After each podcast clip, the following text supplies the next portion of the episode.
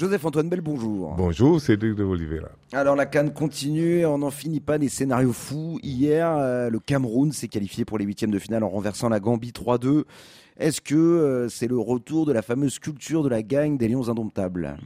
Toute victoire est bonne à prendre.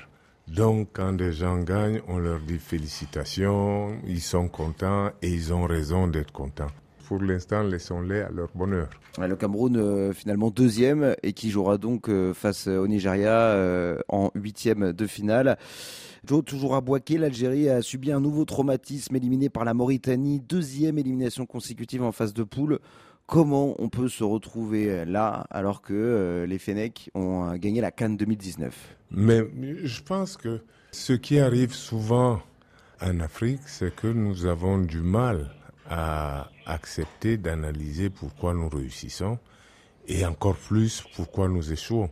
Euh, je ne suis pas sûr que les Algériens se soient d'abord remis de l'échec au Cameroun, qu'ils aient trouvé les, les, bonnes raisons, ensuite de l'échec face au Cameroun, et donc fatalement... la qualification mondiale. Voilà, si vous n'avez pas compris tout ça, il est probable que vous n'ayez rien changé à ce qui n'a pas marché. Et donc là, il va leur être difficile de continuer à penser que c'est le vent ou le soleil ou la terre d'Afrique qui ne les aime pas. Jamal Belmadi a dit quand même qu'il assumait entièrement cette, euh, cette élimination. Euh, il symbolise un peu cet échec, euh, le sélectionneur. Mais justement, je crois qu'il était temps qu'il assume quelque chose.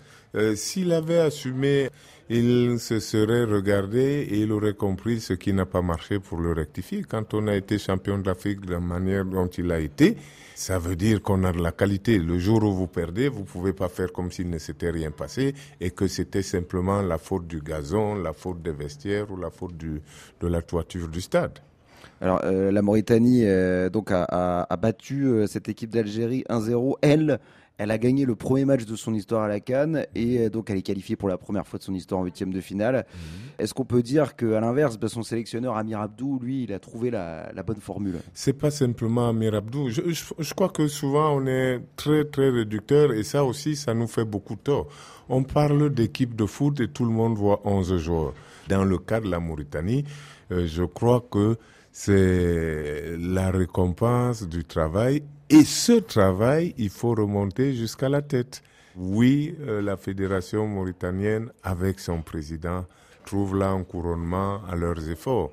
Il fut un temps où la Mauritanie était désespérément un petit pays de football. Donc, euh, ils ont décidé de changer les choses. Ils ont persévéré. Aujourd'hui, ils ont cette première victoire. Ça peut paraître rien pour ceux qui ont l'habitude de gagner, mais il faut bien commencer quelque part. Et c'est la première victoire pour la Mauritanie. Bravo. Aujourd'hui, dernière journée de la phase de poule, donc avec euh, dans le groupe E Mali, Namibie et Afrique du Sud, Tunisie à 17h temps universel, et puis dans le groupe F RDC, Tanzanie et Maroc, Zambie à 20h TU. Joseph Antoine Bell, on ne peut pas parler de tout, euh, mais euh, les Congolais face aux Tanzaniens semblent bien partis pour aller en huitième de finale. Oui, les Congolais ont réussi à ne pas perdre contre le Maroc, et donc ils ont le moral haut. Et en plus, ils n'ont pas juste perdu parce qu'ils ont eu la chance, non, ils ont montré de la qualité. Donc je crois que les, les Congolais, euh, en tout cas les supporters, les joueurs, ils savent ce qu'il leur reste à faire sur le terrain. Les supporters peuvent espérer sereinement que le Congo va se qualifier. Et ce sera à suivre en direct sur RFI. Et puis, euh, on va trembler du côté des supporters ivoiriens, euh, puisque les éléphants peuvent toujours obtenir une place de meilleur troisième. Malgré la déroute lundi 4-0 euh, face à la Guinée équatoriale. On s'attend, voilà, il y, aura du suspense en Côte d'Ivoire et notamment pour les éléphants.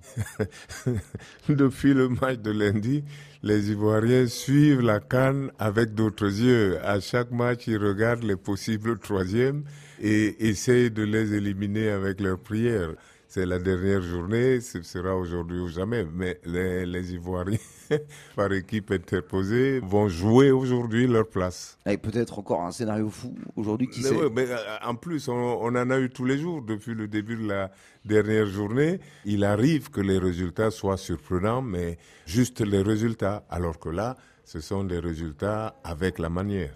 Eh bien, merci beaucoup, Joseph Antoine Bellet. À bientôt sur RFI. À bientôt.